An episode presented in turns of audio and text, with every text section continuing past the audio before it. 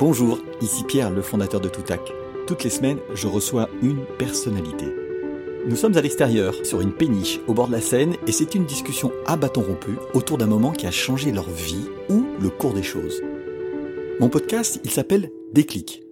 C'est une seule prise, zéro montage, zéro coupe. Un déclic dans notre vie, on s'en souvient. Il prend de la valeur avec le temps parce qu'il est porteur d'enseignement et comme une Madeleine de Proust, à certains moments, il revient. Une date, un visage, un geste remonte à la surface et quand on en parle, la voix change et se raffermit tant le souvenir est vif. Alors, dans le désordre, vous entendrez parler de vaches, de ruptures de négo, d'araignées rouges et de bien d'autres choses. Il est 10h59 et c'est quasiment l'été, nous ne sommes pas à l'extérieur mais le soleil est bien là. Je m'appelle Pierre et suis le fondateur de Toutac qui crée des podcasts dédiés à la formation et à la communication par la voix et produit Déclic, ce moment où tout bascule. Dans le fauteuil à côté de moi, nous accueillons Serge Papin. Bonjour Serge. Bonjour. Merci d'avoir accepté cette discussion. Tu commences ta vie professionnelle en Vendée en étant tour à tour manutentionnaire, communicant, promoteur des ventes et directeur de magasin dans les magasins U, avant de naturellement te lancer dans l'entrepreneuriat avec l'achat d'un premier magasin en 1989. En même temps que cette vie d'entrepreneur, tu vas consacrer du temps au groupement, d'abord dans l'ouest de la France, puis au départ du fondateur du mouvement U en 2003. Tu lui succèdes en 2005, et cela jusqu'en 2018, où tu décides d'aller plus loin dans tes engagements sociétaux avec un manifeste en faveur de la transition écologique. Osons demain. Alors j'aimerais te poser une première question avant de parler du déclic. En 1994, tu inaugurais une usine de retraitement des déchets de U. C'était il y a 27 ans. Mhm. Est-ce que tu avais déjà une conscience de l'environnement et d'où cela te venait? C'était il y a presque 30 ans, donc un peu en avance. Un peu en avance, oui. C'est marrant euh, que tu me rappelles ça, parce que ah, j'ai un souvenir fantastique euh, où on avait euh, autour euh, d'un dîner des patrons vendéens. Il y avait Yves Gonor, le patron de Fleur et Michon, Dominique Soulard, le patron de, de, Gauthier. Et on se posait la question en essayant de conjuguer. À l'époque, la problématique de l'emploi était assez forte. Voilà. Et donc, on se posait la question comment conjuguer ce qu'on pressentait du besoin euh, d'aller sur la question du recyclage, ou de la recyclabilité des productions, et de l'emploi, et pourquoi pas innover dans quelque chose qui aurait été à la fois créateur d'emplois, ici, et puis en même temps très utile euh, dans le début des transitions, euh, tu vois. C'était pas encore le mot aussi fort qu'aujourd'hui. Non, on parlait pas de transition, mais et donc c'est comme ça qu'on a créé EcoValor. Donc qui a été, j'allais dire, l'épisode 2 d'un épisode 1 pour lequel on n'a pas pu aller au bout parce qu'on avait fait venir, je me souviens, on avait fait venir euh, les dirigeants de, de Renault et les dirigeants euh, à l'époque d'une grande maison d'électroménager qui s'appelle Fagor aujourd'hui, qui était à, La Roche-sur-Yon. Et c'était Thomson, je crois, à l'époque. Et on devait faire à la fois du démontage et du recyclage sur place, puis en même temps, on faisait avec EDF, qui était venu aussi de la cogénération. Ouais, d'accord. C'était ça l'idée. Et on avait obtenu un budget de la préfecture pour réfléchir à tout ça. Et c'était presque trop ambitieux pour l'époque. Et donc, on a muté sur quelque chose de plus simple, qui était la valorisation des déchets du magasin. Donc, c'était les cartons essentiellement, plus les métaux ferreux, non ferreux. C'est tout ce qu'on pourrait appeler, du, ce qu'on appelait les DIB. À l'époque, ce mot, c'était déchets industriels banals. D'accord. Donc euh, voilà, ce qui veut dire que ce n'était pas des déchets qu'on avait besoin, euh, pour lesquels de prendre des, précautions importantes, mais qu'on pouvait recycler. Donc on, a lancé EcoValor comme ça. Et EcoValor s'est euh, beaucoup développé. Et c'est marrant que tu me rappelles ça, parce que en effet, c'était il y a quasi 30 ans. Voilà. Alors, bon souvenir. Ça, a créé des liens dans le patronat vendéen. Bah, exactement, mais qui est, le tissu est très fort en Vendée, d'après ce qu'on sait. Peut-être que tu peux à ce moment-là nous dire quel est ton déclic. Alors, je ne le connais pas, donc je vais le découvrir en même temps que tout le monde. Quel est ce déclic qui te titille ou dont tu aimerais parler? Bah alors, moi, le, déclic euh, pour ma vie professionnelle, c'est ça l'idée. Hein. Ou, ou, personnelle, comme tu veux. C'est assez lié. Euh, moi, j'ai toujours été euh, une espèce de, rebelle euh, à toute forme d'autorité. Mhm. Hein, dans ma jeunesse, je me suis fait, c'est pour ça que je n'ai pas fait d'études, hein, je me suis fait virer hein, des collèges et des lycées dans lesquels j'étais. C'est pour ça que je me suis retrouvé manutentionnaire à 17 ans. Quoi, voilà. Mais bon, je ne regrette rien de ce point de vue-là. Mais j'avais cette envie de comprendre l'époque. Et j'ai acquis une espèce de de réflexion un peu plus mature, comme beaucoup de jeunes de l'époque, en faisant mon service militaire. Mhm. D'ailleurs, bizarrement, je dis ça, moi qui ne suis pas du tout militariste, mais le service militaire que j'ai fait à l'île des Pins en Nouvelle-Calédonie, mhm. quand même pas mal, mhm. m'a donné un sentiment de liberté, cette espèce de bizarrerie, parce que je me retrouvais aux antipodes, complètement autonome et tout. Et, donc voilà. Et, donc ça m'a fait réfléchir un peu à, euh, une espèce d'idée euh, que euh, j'avais envie, moi, de travailler à réconcilier les choses, plus qu'à les opposer, et je ne cherchais pas le rapport de force. Et ce qui a été. Donc j'avais ça en moi, j'observais l'époque, et ce qui a été le déclic, c'est ma rencontre avec Jean-Claude Jeunet. D'accord. Qui n'était pas du tout prévu. Tu peux préciser Jean-Claude Jeunet, c'est le président refondateur de Système U. Hein. C'est un fils d'instituteur.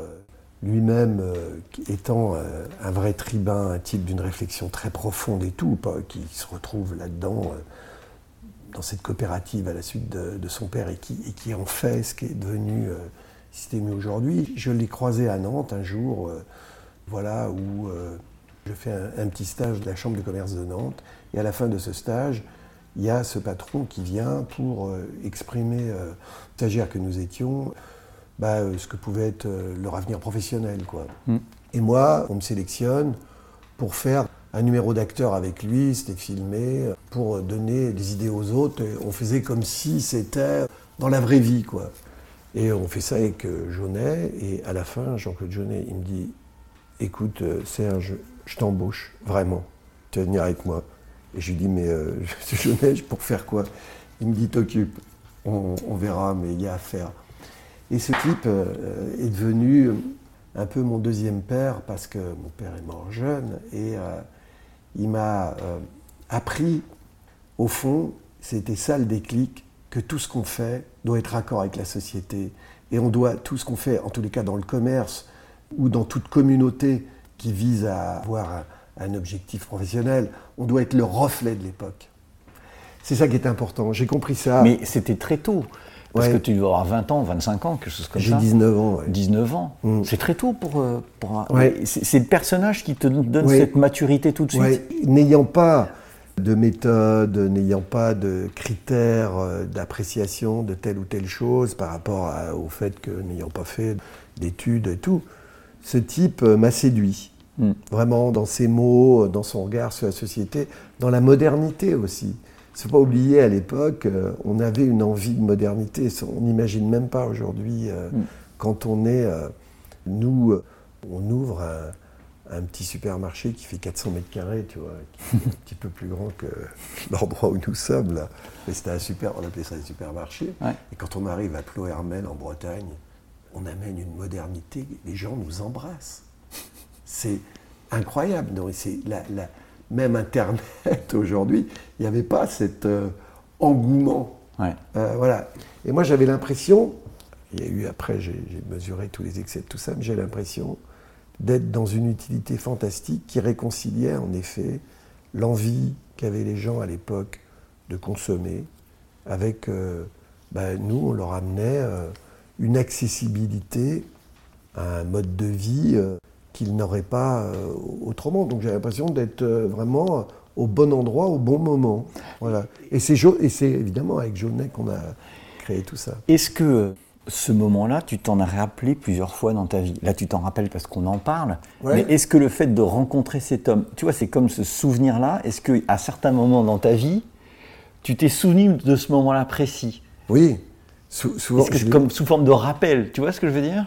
Oui, parce que ça a été un élément, évidemment, euh, la rencontre avec lui. Euh, il y a ce philosophe qui s'appelle François Julien qui a fait ce livre que j'encourage tous ceux qui ont un peu les cheveux blancs à lire, qui s'appelle La seconde vie. D'accord. En gros, il dit la première vie, on la choisit pas.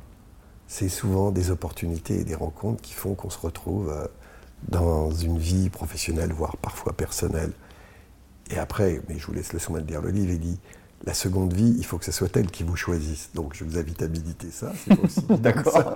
On en reparle après. On en reparle après. Mais moi, évidemment, si je ne fais pas cette rencontre, je ne sais pas. J'étais. Mon, premier job, c'était manutentionnaire dans un intermarché à l'époque, qui est devenu hyper U aujourd'hui, donc tout va bien. Mais euh, j'ai reçu euh, l'ancien PDG d'Intermarché il y a deux mois.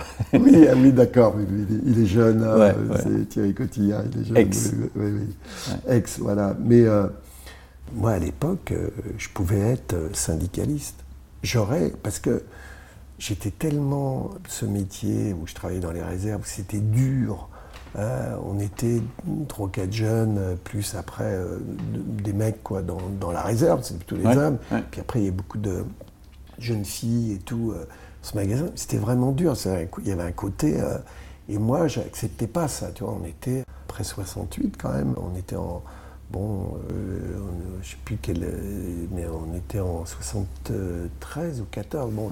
Et je comprenais pas quoi. Ça, et, j'aurais pu. Je pense qu'ils étaient contents de me voir partir à l'époque. je parce que je pouvais parfaitement devenir. Euh, je vais juste tirer ton fil qui tape un tout petit peu ah sur le micro. Voilà, c'est parfait.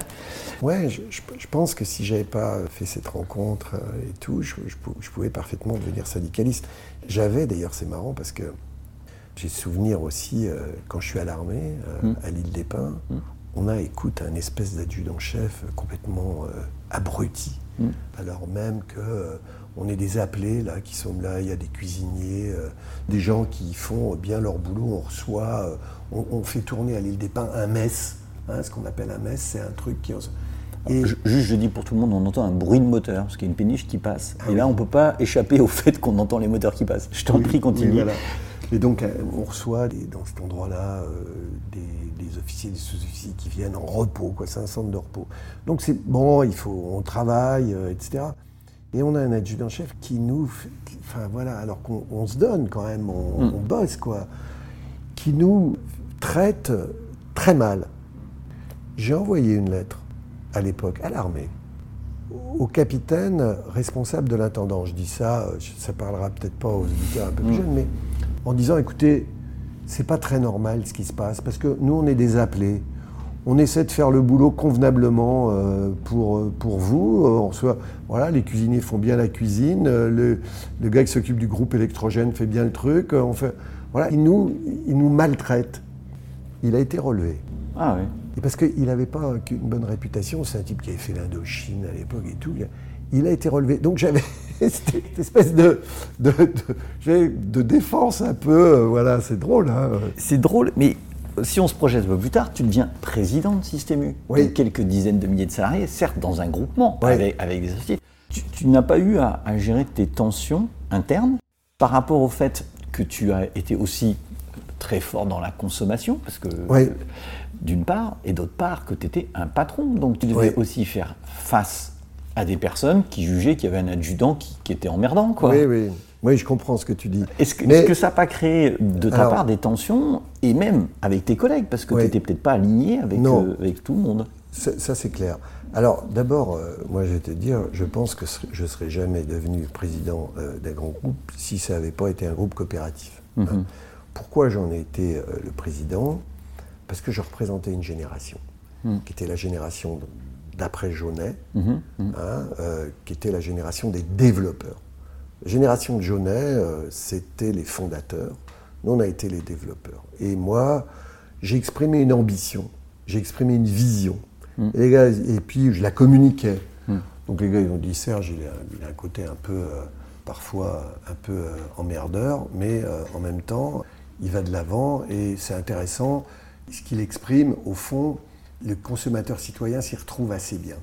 Donc, on est parti avec une équipe, un noyau dur de gens solides, hein, vraiment. Et, on a, et moi, en effet, j'étais un peu leur porte-parole et je cherchais toujours quelle a été ma valeur ajoutée. D'abord, tu sais, quand on veut détourner un avion, il faut être dedans. Donc euh, moi, j'étais dedans mhm. et j'essayais de détourner les choses avec un regard, à chaque fois, je dirais, bienveillant. tu vois, sur le social et sur le sociétal. Mhm. Parce que c'était mon leadership mhm. qui était mhm. en jeu. Je ne pouvais pas le faire. C'était ta légitimité dans, Oui, j'étais pas jupitérien, moi. Je n'avais aucun moyen de l'être. Moi, ma force, elle a été de faire appel à l'intelligence collective. C'est ça le sujet. D'ailleurs, on voit que c'est, je dis ça au passage, c'est vachement moderne. Tu prends aujourd'hui, euh, c'est tout l'enjeu. Même euh, le, président de la République aujourd'hui, hein, je dis ça, je l'aime bien hein, en même temps, mais. Tu peux pas dire, puisque tu dis en même temps, tu l'aimes bien. Oui, voilà. Il peut pas.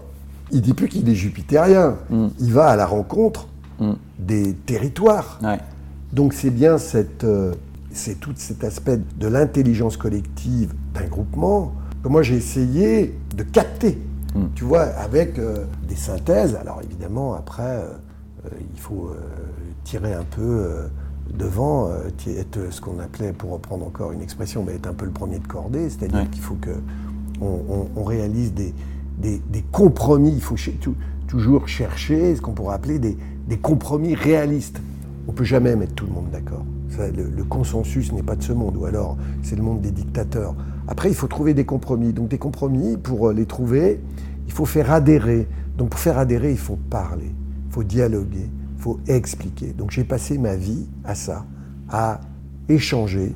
Savez, il y a cette, petite phrase échanger, c'est accepter de changer. Mmh, mmh. Hein, c'est intéressant d'ailleurs, parce qu'aujourd'hui, c'est plus de l'échange hein, sur les réseaux sociaux.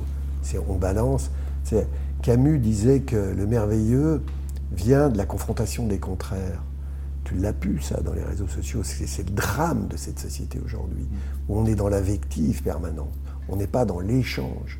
On n'est plus dans le dialogue. Je ne sais pas où ça va nous mener, mais moi j'ai fait tout le contraire de ça. Et je pense que peut-être les gens, j'ose penser qu'ils ont besoin de retrouver ça. Et s'il pouvait y avoir une forme de, résilience, pour utiliser un mot à la mode, donc une adaptation au contexte, bah, c'est peut-être essayer de recréer des choses qui sont du domaine justement de moi ce que j'ai pu vivre à un certain moment et qui, à mon avis, est intéressant peut-être à faire partager, à projeter pour euh, devenir au fond les leaders de demain sont obligés d'être des médiateurs. Moi j'ai été médiateur toute ma vie. Hmm. Et au fond, je vois que ça a apporté ses fruits aussi d'une certaine manière. Et donc je pense que les leaders de demain ont besoin d'être des médiateurs. Alors c'est pas simple. Hein. C'est pas simple. Et je, vais te citer un exemple. J'ai le fils d'un ami, et peut-être que tu en connais aussi, qui était parti comme son papa pour faire euh, de brillantes études en l'occurrence, le père n'avait pas du tout fait, mais très bien parti. Et à un moment donné, il rentre, il fait sa prépa, il rentre dans une grande école. Et il s'arrête. Et il s'arrête euh, ses études, mais il n'arrête pas que les études. Et on discute ensemble. Et, son regard sur notre société, et je t'en parle parce que tu as été euh, dans un autre parcours après avoir quitté Systému, euh, son regard, il est de dire, en fait, Pierre, tu ne comprends même pas ce que je te dis. Tu appartiens à un monde qui est terminé. C'est-à-dire, les hommes politiques, comme ils parlent, c'est terminé. En fait, et là tu parles de médiation, mmh. comment je réponds à, il, a, 18 ans, on s'entend très bien, je le connais mmh. depuis qu'il est tout mmh. petit, mais il me dit globalement, en dehors de la révolution, pour changer notre monde, il, n'y a pas de... Et, et c'est même pas tellement ses propos, c'est de dire, je refuse de consommer, je refuse de rentrer dans le système, je ne veux pas d'un job comme tu en as eu, et, tout ça euh, en ayant été nourri du système. Puisque tu parles de médiation, comment on fait pour... Euh, pour faire la médiation avec, ces, avec des, jeunes comme ça? Ça s'oppose pas. Euh, je comprends. De toute façon, en plus, quand on a 18 ans, bon, écoute, euh, moi qui suis de la génération un tout petit peu après 68, honnêtement, c'était autre chose. Parce que la révolution, enfin, certains l'ont fait, carrément. Hein, enfin, les gilets jaunes, c'était pas, c'était pas, c'était pas timide comme. Non plus, mais c'était pas, on n'était pas à ce niveau-là quand même. On n'était pas à ce niveau-là. Mm. Attends. Les gilets jaunes, honnêtement, c'est autant un sentiment d'abandon. Mm un sentiment de pouvoir d'achat. C'est-à-dire, au fond, euh, les, pavillons au, bord au bout des lotissements, ça ne correspond plus au modèle d'aujourd'hui. Ils ont le sentiment, ces gens-là, d'être euh, abandonnés. Et sans doute que les jeunes, là, aujourd'hui, ont le sentiment d'être abandonnés. Parce que, en effet, cette génération, elle est. Tu sais, il y a ce mot, je ne sais pas si tu connais ce mot, euh, qui s'appelle la solastalgie. Non. Euh, solastalgie, c'est un mot nouveau, tu vois, je t'apprends un mot. je Donc, tu connais l'idée, hein, il faut le replacer. Hein. Quand on apprend un mot nouveau, il faut le replacer. Et alors, solastalgie, c'est un mot, euh, un néologisme qui a été inventé par un philosophe euh, australien qui s'appelle Albright, je crois. Et c'est l'éco-anxiété de l'avenir du monde.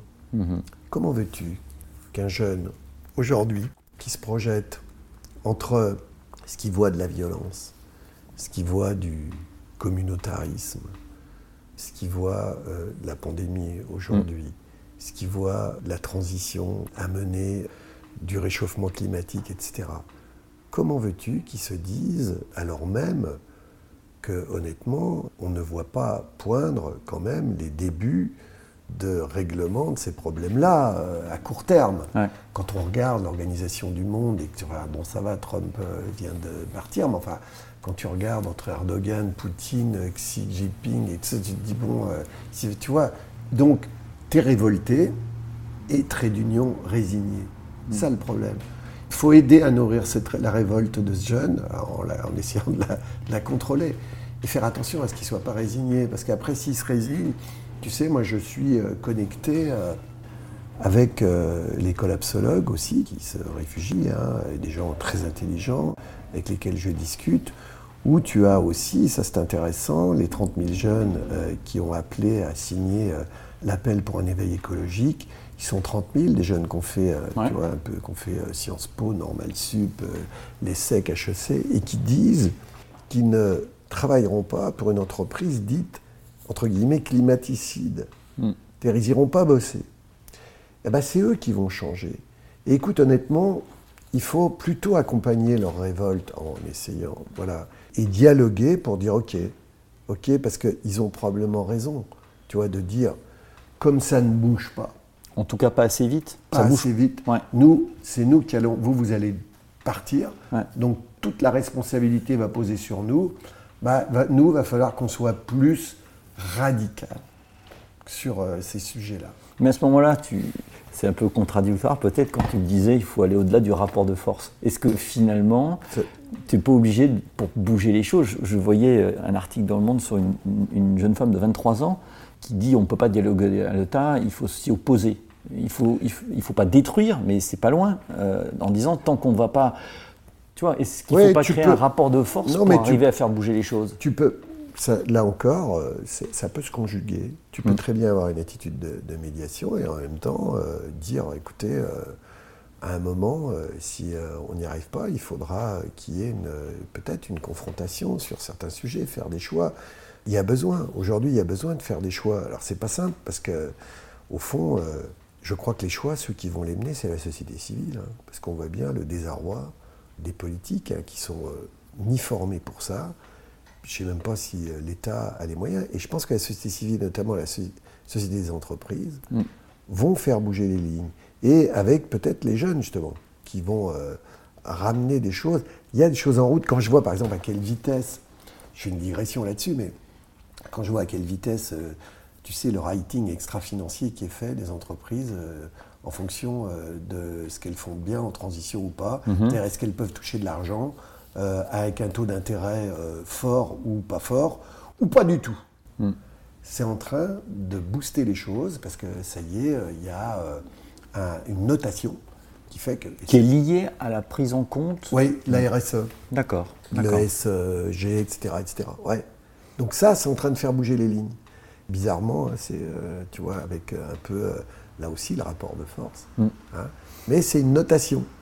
Il y a notamment un statut qui a été créé, qui est le statut d'entreprise à mission. Oui. Est-ce que dans ce que tu as créé après, est-ce que ce sur quoi tu t'es engagé euh, après avoir quitté la présidence euh, de Système volontairement, est-ce que toi, tu places de, l'espoir dans, par exemple, ces évolutions aussi de statut dans les entreprises? Où tu te dis, ouais, c'est gentil, c'est un petit peu de la peinture, tu as besoin de ça? Comment tu penses que vraiment ça peut se vivre dans l'entreprise? L'entreprise à mission, euh, donc, qui maintenant euh, est sous le cadre d'une loi qui s'appelle la loi Pacte, est une euh, avancée significative. Mm.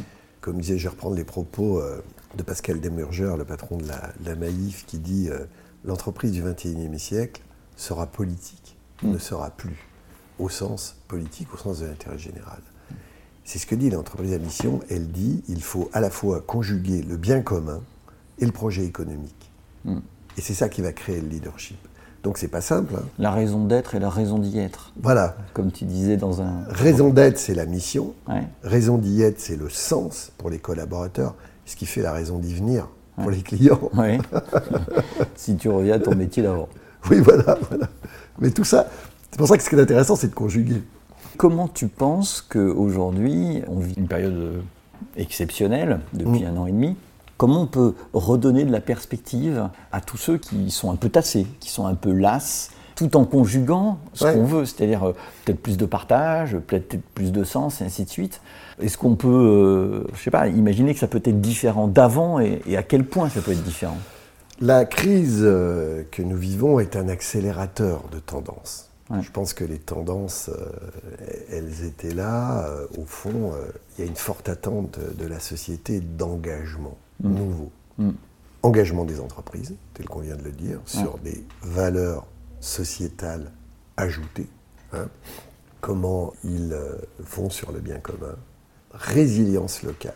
C'est-à-dire comment on s'organise mieux localement, territorialement, comment on fait appel à l'intelligence collective de là où on est, comment euh, on attaque le problème euh, du trait de côte qui va bouger si on est sur la côte, comment on attaque euh, le problème de la fonte des neiges euh, si on est à la montagne, comment on attaque le problème des déserts médicaux si on est à un endroit.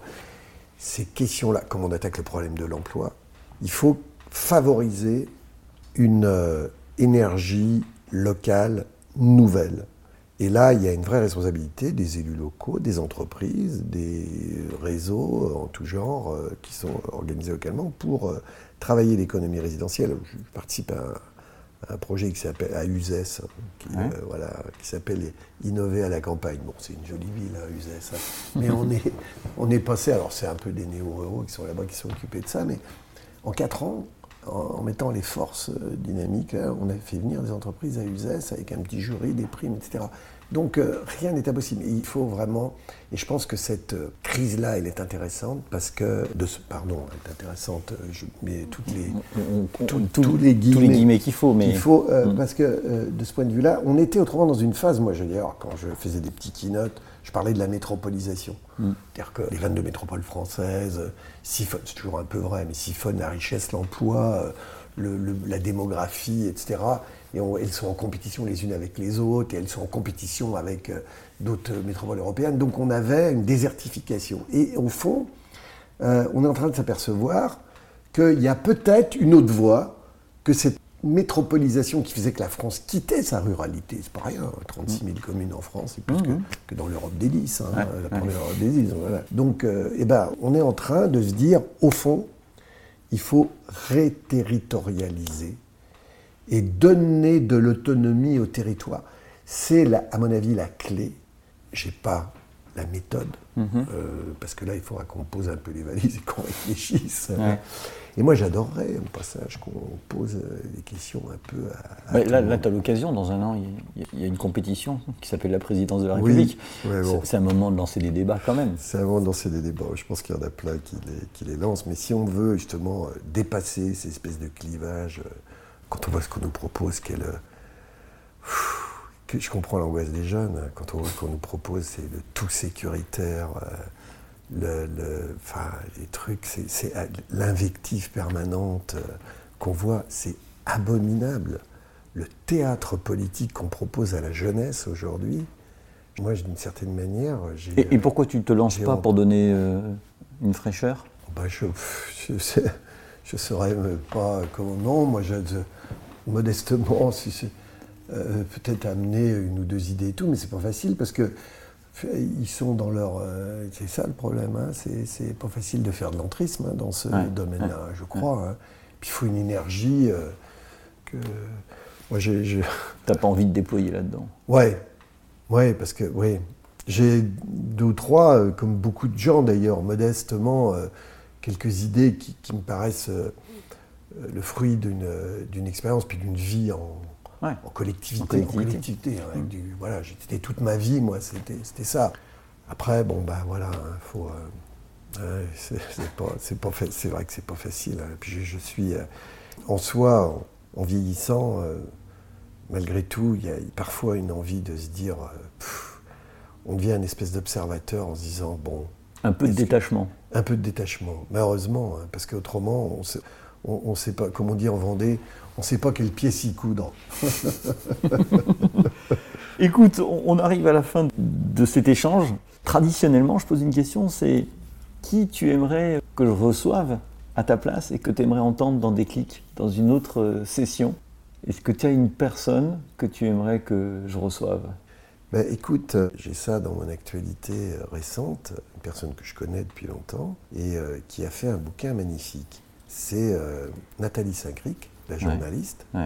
Elle a fait un bouquin qui s'appelle Je vous aiderai à vivre, vous m'aiderez à mourir.